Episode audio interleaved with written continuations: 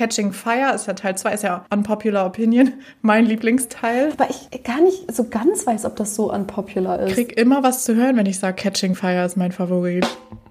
Das musst du sehen. Die Cinema Hausaufgabe mit Lisa Schwarz und Caroline Streckmann. Hallo und herzlich willkommen zur 46. Folge von Das musst du sehen. Es gibt uns noch, wir sind wieder da nach längerer Pause, muss man sagen. Hallo Caro. Hallo Lisa. Natürlich haben wir fröhlich weitergeglotzt, also daran hat sich nichts geändert. Wir haben, haben uns natürlich wieder einen Film angeschaut und wir mussten noch mal kurz überlegen, Caro, ich habe dir die Hausaufgabe aufgegeben, richtig? Genau, genau. Der Film, den wir heute besprechen, den haben wir dir zu verdanken, könnte man sagen. Gern geschehen, sage ich jetzt schon mal. Ich habe mich tatsächlich noch mal echt gefreut, ihn noch mal zu sehen. Ähm, ich muss gestehen, wir haben es ja zu einem aktuellen Anlass ähm, gestartet, die Hausaufgabe. Ich bin noch nicht dazu gekommen, den neuen Film zu sehen, muss ich zu meiner Schande gestehen. Ja, Lisa, was machen wir da denn jetzt? Ja. da kann ich dir ja gar nicht erzählen, was alles so, wo, wo es Parallelen gibt oder was irgendwie gut zusammenpasst mit dem alten Film. Ich finde, das kannst du trotzdem machen, weil okay. ich äh, kenne ja das Buch. Also von daher, ganz unwissend ja, bin ich dann doch nicht. Das also stimmt. Du, ich, ich gebe einfach mein Bestes. Aber ich würde jetzt einfach mal sagen, du erzählst uns erstmal, was wir uns angesehen haben. Genau, wir haben uns den ersten Teil der Tribute von Panem-Reihe an, angeguckt. Genau, also quasi das, den Film, das Abenteuer, mit dem alles losging in der Reihe.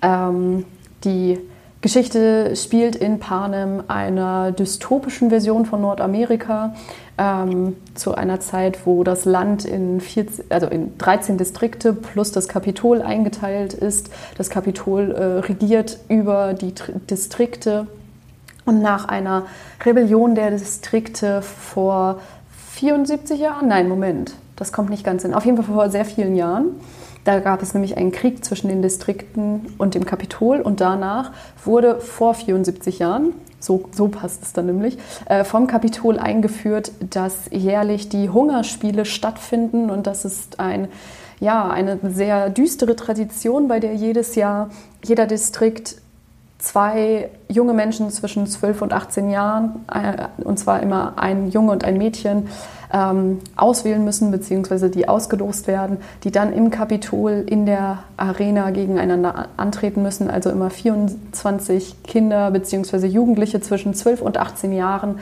aus den Distrikten, die dann in die Arena geschickt werden und gegeneinander kämpfen müssen. So viel zu den Hintergründen. In der Geschichte selbst geht es dann um Katniss Everdeen die bei den 74.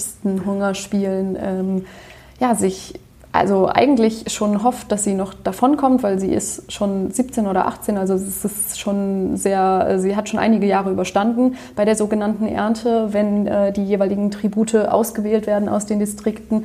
Aber jetzt in diesem Jahr ist es das erste Jahr, wo ihre kleine Schwester Prim auch im Lostopf steckt und Prim hat sehr große Angst davor, gezogen zu werden. Und eigentlich ist die Wahrscheinlichkeit sehr gering, dass sie gezogen wird, weil je jünger man ist, äh, also wenn man, wenn man zwölf ist, ist man nur einmal drin und für jedes Jahr kommt ein weiteres Los rein. Und wenn man ähm, zwischendurch bestimmte Hilfe braucht, zum Beispiel Hilfe beim Essen, Unterstützung in anderen Bereichen vom Kapitol, dann muss man seinen Namen noch ein weiteres Mal reinstecken. Das heißt, je älter man wird, desto höher ist die Wahrscheinlichkeit, gezogen zu werden. Aber es kommt natürlich, wie es kommen muss. Ausgerechnet Prim wird gezogen, entgegen jeglicher Wahrscheinlichkeitsrechnung.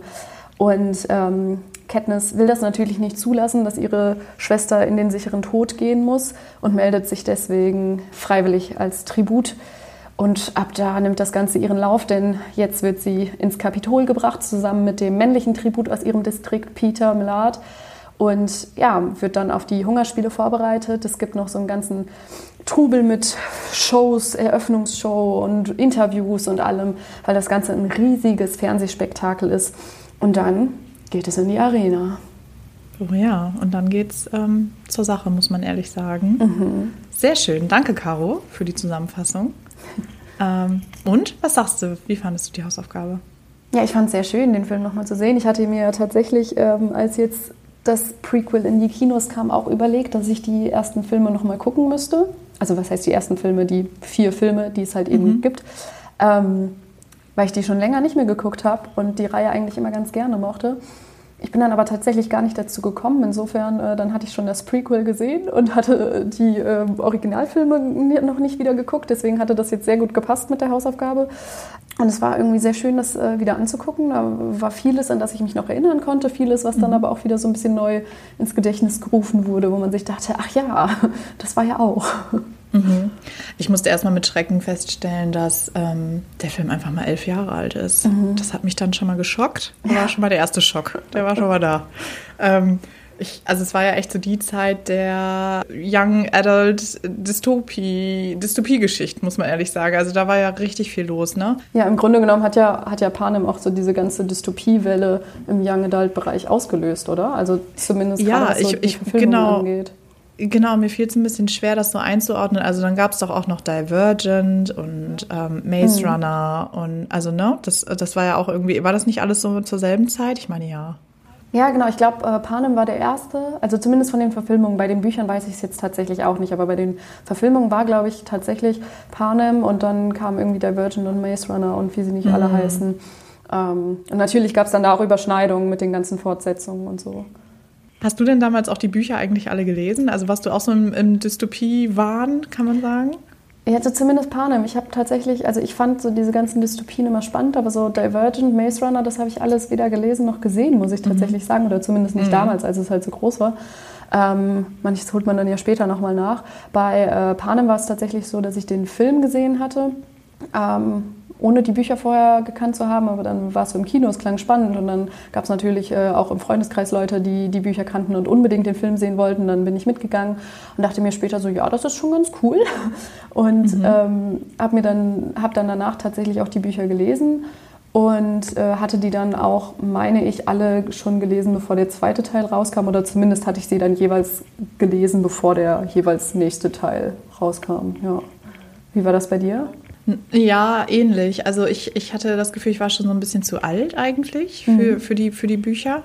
Beziehungsweise ich habe es wahrscheinlich einfach zu spät entdeckt. Ähm, ich habe auch den ersten Film eigentlich auch wirklich ohne großes Vorwissen im Kino gesehen. Ich glaube, da war ich sogar mit meinem Bruder. Ich glaube, wir wussten überhaupt nicht wirklich, worum es geht und hatten einfach Bock auf einen Kinotag und haben uns den dann angeguckt. Und mm, ich muss auch ehrlich sagen, dass ich den, glaube ich, nach dem ersten Mal als gar nicht so gut abgespeichert hat. Tatsächlich, also je öfter ich ihn dann gesehen habe und dann natürlich auch später zu Hause, dann habe ich erst so richtig die Wertschätzung eigentlich für diese Reihe entwickelt.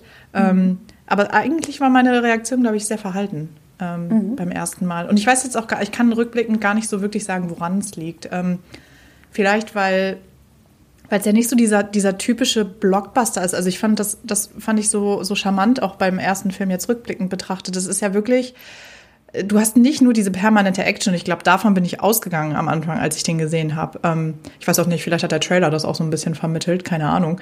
Aber dass du auch wirklich so diese ganz langen, ruhigen Passagen hast und so, das, das fand ich einfach, fand ich total merkwürdig im ersten Moment. Aber rückblickend muss ich sagen, was wirklich ist das einfach das Tolle an der Filmreihe, dass du da wirklich so, das ist sehr ausgewogen, was, was die Erzählart angeht, dass du wirklich auch immer mal wieder durchschnaufen kannst. Klar, im, im weiteren Verlauf, also so gerade Mockingjay 1 und 2, ne, klar, da ist dann, ist dann weniger Ruhe.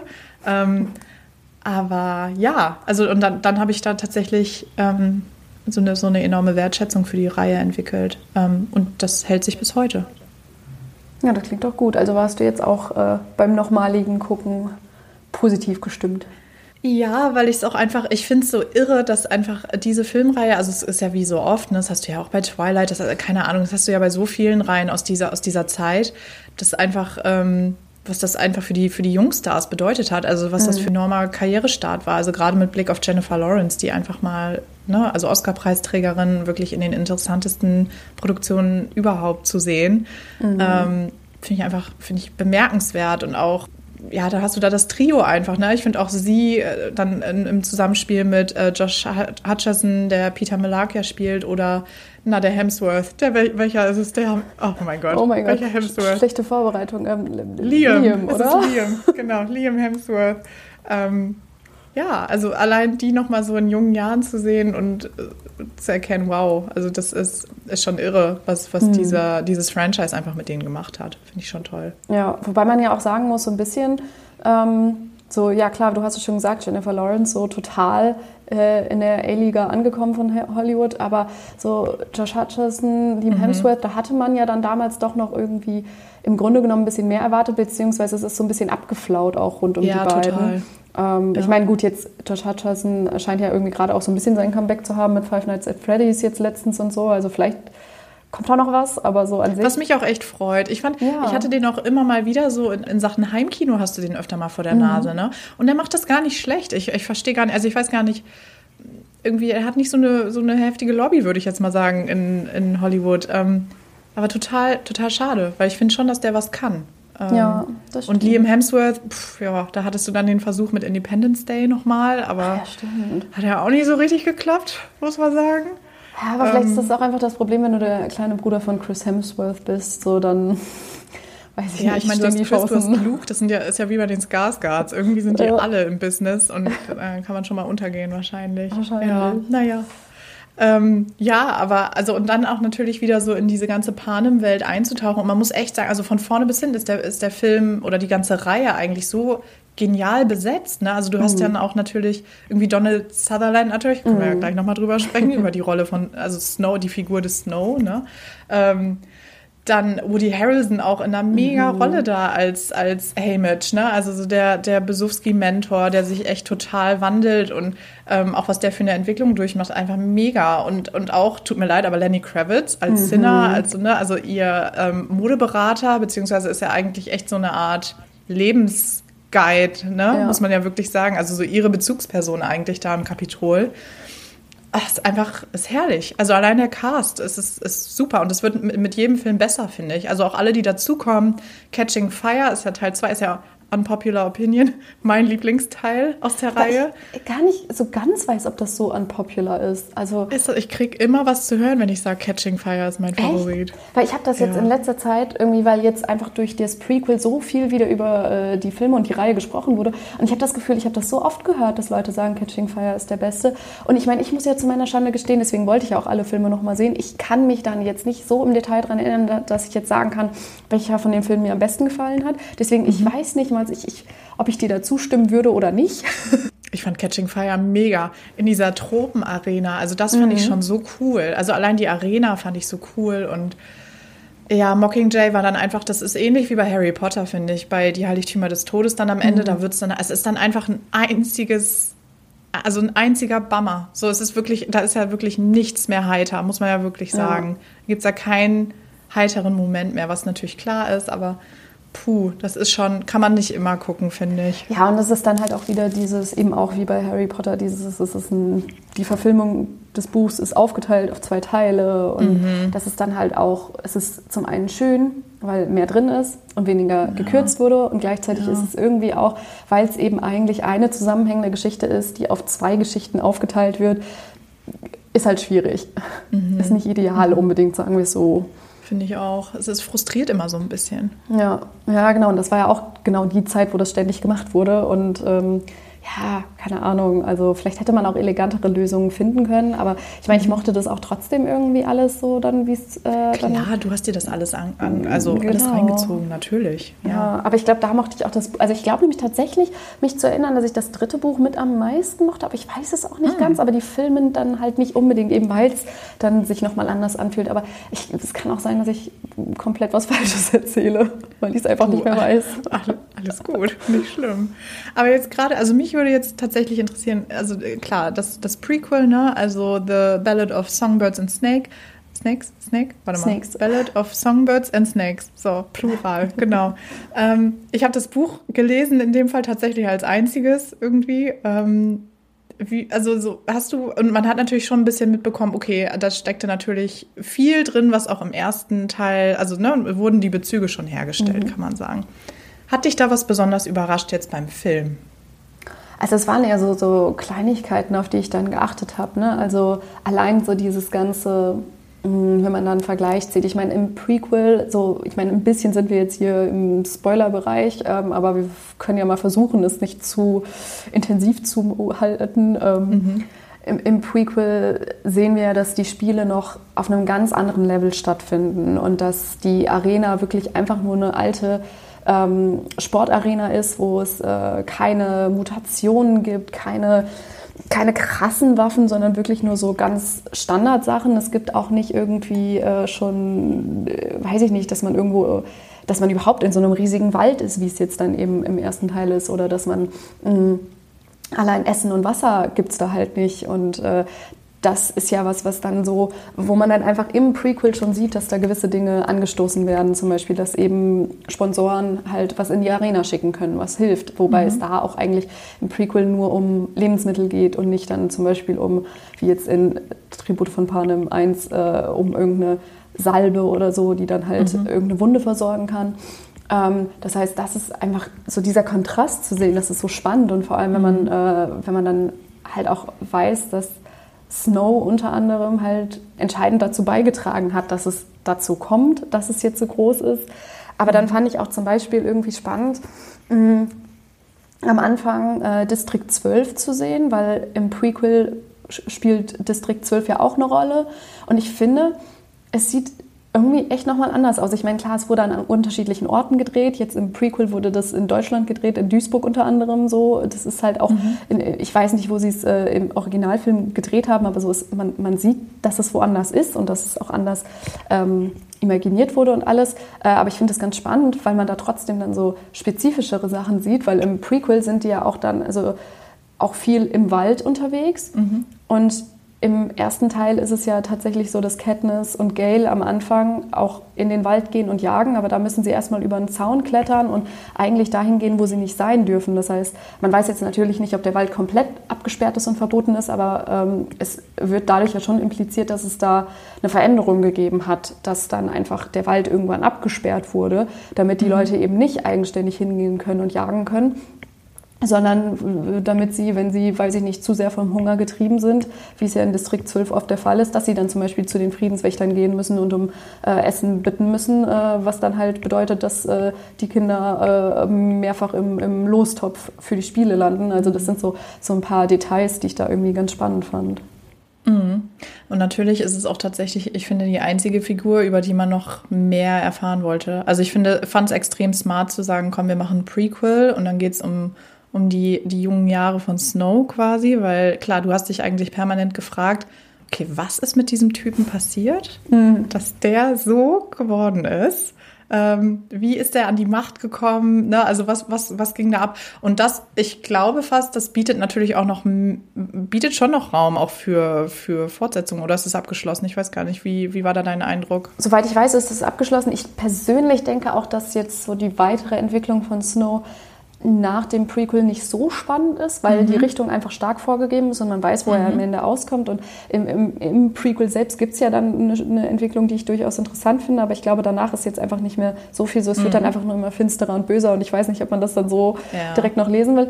Aber ich finde an sich generell so die ganzen Leute im Kapitol, ich finde, das ist grundsätzlich so spannend, wie, wie sich das auch wandelt, dass sie alle, also man merkt ja im Prequel gerade noch, dass die alle so zögerlich sind, dass die alle gar keinen Bock irgendwie haben, die Hungerspiele zu sehen, weil das ja einfach nur unfassbar grausam ist. Und äh, mhm. äh, 64 Jahre später sind die da alle ähm, immer jedes Jahr total hyped, wenn die Spiele stattfinden, mhm. gucken das alle von vorne bis hinten. Es ist das Medienspektakel des Jahres. Und äh, ich finde das immer so spannend, auch, auch zum Beispiel die Leute, die dann rund um die Spiele arbeiten. Also zum Beispiel, also am meisten habe ich mich das zum Beispiel bei Effi gefragt, die ja in Distrikt 12 immer kommt und da die Tribute ähm, zieht, genau. auslost, äh, gespielt von Elizabeth Banks. Und da ja auch immer mit so einer perfiden Freude dran geht und mhm. so richtig nach ach, was ist das schön, dass wir hier uns versammeln und es ist so eine große ja. Ehre mit den Hungerspielen. Willkommen, willkommen. Genau, und oh da, da, da, fragt man sich ja, ist sie einfach so unfassbar herzlos oder ist es auch alles irgendwie nur eine Fassade, die man aufsetzt, die man aufsetzen muss, wenn man im Kapitol lebt, um das Ganze irgendwie zu ertragen? Das sind auch so Sachen, da, da, das bietet, glaube ich, eher noch mehr Stoff für weitere Geschichten als jetzt speziell Snow. Aber mhm. keine Ahnung, das ist zumindest meine Einschätzung. Und wir müssen natürlich auch nochmal drauf zu sprechen kommen auf die Love Story, weil so, ne, klar steht natürlich auch irgendwie beim jungen Snow oder spielt auf jeden Fall eine Liebesgeschichte natürlich mit mhm. der Kandidatin aus Distrikt 12, spielt da natürlich eine Rolle. Und das, das fand ich halt so toll an der Panem-Reihe, dass eigentlich diese Liebesgeschichte, und das ist ja auch, ne, klar gibt es dann auch so eine Dreiecksgeschichte irgendwie. Also jetzt, wenn wir auf die alten Filme gehen, ne, also klar, mhm. Katniss, Gale und ähm, Peter. Natürlich, ne, so ganz Twilight-like, ähm, aber natürlich ganz, ganz anders, weil das nicht im Mittelpunkt steht. Und das mhm. finde ich einfach so gut, dass du eine weibliche Hauptfigur hast und es eigentlich haupt, also wirklich, es fokussiert sich auf sie und um, auf, auf ihren Überlebenskampf und das fand ich auch so toll in den weiteren Filmen, dass du da zwar diese, diese romantischen Momente hattest, auch gerade mit Blick auf Gail, wo man ja mhm. wirklich am Anfang noch, ne, klar denkst du, es geht in die Richtung, ich will jetzt auch gar nicht sagen, in welche Richtung es dann am Ende tatsächlich geht, aber dass das so total hinten angestellt wurde, auch von ihr, weil sie einfach so sagte, hey, ich habe hier gerade irgendwie, bin gerade so knapp mit meinem Leben davon gekommen mhm. oder kämpfe hier gerade noch um mein Leben und eigentlich habe ich jetzt keinen Bock auf Romantik. Und das steht jetzt nicht an erster Stelle bei ja. mir. Und dass man da auch allein sieht, dass eben nicht nur die, die akuten Probleme, wie wir zetteln hier gerade eine Rebellion an und müssen nur um unser Leben fürchten, dass nicht nur das so eine Romanze im Weg steht immer wieder, sondern auch so Sachen wie eben ja, die, die erlittenen Traumata, dass das halt genau. auch immer wieder eine Rolle spielt, dass da einfach generell jetzt nicht total intensiv, aber zumindest ansatzweise so das Thema psychische Gesundheit auch mit reingenommen mhm. wird. Und so, das finde ich auf jeden Fall auch sehr spannend. Und das ist halt nicht, und das ist, ja gut, ich sage jetzt mal, also gut spoilern, ich glaube, wir haben es ja, also lässt sich nicht ganz vermeiden. Aber ich denke mir auch gerade so der, wenn man weiß, wie es endet, ist auch so gerade diese Entwicklung der Beziehung, die es am Ende dann werden soll, ne, finde ich auch so realistisch und authentisch und weil es halt nicht so dieses Liebe auf den ersten Blick mhm. Ding ist, ne, sondern ja, einfach auf eine, auf eine sehr viel elegantere Art und Weise, finde ich, mit dem Thema gearbeitet wird. Ja, das stimmt. Und wie ist das beim Prequel? Wie präsent ist da die Love Story, Caro? Ja, ich muss sagen, ähm, die ist. Also ich glaube, Tom Blythe kann sich ja aktuell wirklich nicht retten vor Fans. Ne? Also was ich in den sozialen Medien mitbekomme, ist, ist ja der Wahnsinn. Da sind ja alle wirklich besessen von Snow. Das, das auf jeden Fall. Nee, ich finde, im Prequel ist die, ich habe das Gefühl, da ist die Love Story ein bisschen präsenter, aber es ist halt alles so aus Snows Perspektive und ich bin mir nicht mal sicher, ob Snow wirklich zu irgendwelchen echten menschlichen Gefühlen fähig ist. Cool, weil das habe ich mir auch gedacht beim Buch, finde ich, kommst du da auch nicht dahinter. Also du denkst dir die ganze Zeit, irgendwie ist es dann doch Mittel zum Zweck, oder? Genau, so. Also ich meine, ich glaube schon, dass da eine gewisse Emotionalität auch seitens Snow dabei ist, weil sonst würde das am Ende auch nicht so kippen. Ähm, da, da muss auch irgendwas von Gefühlen dabei sein, aber es ist halt sehr, ist, ich glaube, alle Gefühle, die Snow empfinden kann, sind immer sehr ich-bezogen. Und ich finde, ja, ja. das zeigt sich auch. Und man muss dazu sagen, gerade im Vergleich von dem Buch zum Film, beim Prequel ist es schon so, dass diese ganze Liebesgeschichte im Film nochmal ein bisschen ähm, ein bisschen gehetzter wird, wirkt. Ich glaube, mhm. wenn man nur den Film sieht, kann man das Ganze noch ein bisschen weniger verstehen, was gleichzeitig irgendwie auch so ein bisschen zu Snows Charakter passt. Aber das ist, glaube ich, vor allem auch der Tatsache geschuldet, dass man im Film natürlich nicht so stark in Snows Kopf und in seiner Gedankenwelt drin sein kann wie im mhm. Buch. Und die ist ja schon eigentlich für die Geschichte ziemlich wichtig. Und da geht, glaube ich, ein mhm. bisschen was im äh, Film tatsächlich verloren. Ja, okay. Ja, ja. Naja, also ich, ich habe es mir natürlich vorgenommen. Ich werde mir, werd mir den angucken, weil es mich auch wirklich interessiert, ob ich es noch schaffe mit dem Kino. Ich bin mir ehrlich gesagt nicht mehr ganz sicher, Caro. Wir werden sehen. Aber ansonsten ähm, wird es ein schicker Marathon. Das ist doch auch gut. Jeder braucht ja. mal zwischendurch einen guten Filmmarathon. Da bietet sich Panem doch auch. jetzt erst recht an. Vor allem jetzt zu der Jahreszeit. Ich meine, draußen ist einfach nur deprimierend vom Wetter her. Von daher gibt es auch nichts Schöneres. Ja, da kann man sich auch mal in die noch etwas deprimierendere Welt von Panem flüchten. Ja, genau, du. Genau. Warum nicht? Dann so richtig leiden. Finde ich ja, schön. Ja, finde ich gut. Finde ich gut. Ach ja, nee, also nochmal vielen, vielen Dank. Nein, warte, ich habe dir die Ich wollte gerade sagen, ich aber danke, irgendwie kam danke dir. Cool. Ja, aber war sehr, sehr schön und ich habe jetzt auf jeden Fall Bock, ähm, doch weiter zu gucken und mir die Reihe dann doch nochmal bis zum, bis zum Schluss anzugucken. Von daher war es jetzt irgendwie so ein bisschen, es war so eine Crossover-Folge, ne? Es war, wir haben eigentlich, glaube ich, über so gut wie alle Teile gesprochen und über das Prequel. Also es ist so eine, so eine Panem-Gesamtfolge genau. geworden. Genau. Finde ich aber auch ganz cool. Fünf Filme zum Preis von einem besprochen. Hey, oder? Super. ah, sehr schön. Genau, wie finden wir jetzt den Dreh? Also, wir könnten natürlich sagen, komm, wir gucken jetzt Weihnachtsfilme und sprechen im neuen Jahr drüber. Das macht aber keinen Sinn. Ich muss jetzt tatsächlich sagen, Caro, wir verabschieden uns in eine Weihnachtspause. Genau, genau. Wir sind jetzt erstmal ein bisschen weg mit Ansage, weil Weihnachten muss ja auch genossen werden. In seiner ganzen Trubeligkeit und was da alles dazugehört. Genau, und das ist natürlich reichlich Trubel, das äh, kennen wir, glaube ich, gar nicht anders. Und natürlich stehen Filme da auch ganz oben auf unserer Liste. Wer weiß, vielleicht kommen wir da nochmal mit einem Best-of um die Ecke ne, und äh, vergleichen mal unsere Weihnachtsfilm-All-Time-Favorites. Ähm, wer weiß. Genau, aber bis dahin sagen wir auf jeden Fall erstmal Tschüss und wünschen frohe Weihnachten, einen guten Rutsch und ähm, hoffen auf jeden Fall, dass wir uns im neuen Jahr dann wieder hören. Ähm, und genau, Caro, wir tauschen gleich nochmal Weihnachtsfilmlisten, ne? Das, das auf jeden Fall, das auf jeden Fall. Ich habe eine lange. Sehr gut, sehr, sehr gut. Der Urlaub steht an, also komm immer her damit. Alles klar. Dann auch für dich, ne? Wir hören uns zwar nochmal, aber frohe Weihnachten, Caro. Rutsch ja, gut danke ins neue Jahr. Und dann ähm, hören wir uns ja im nächsten Jahr wieder. Bis dann. Bis dann. Ciao. Tschüss.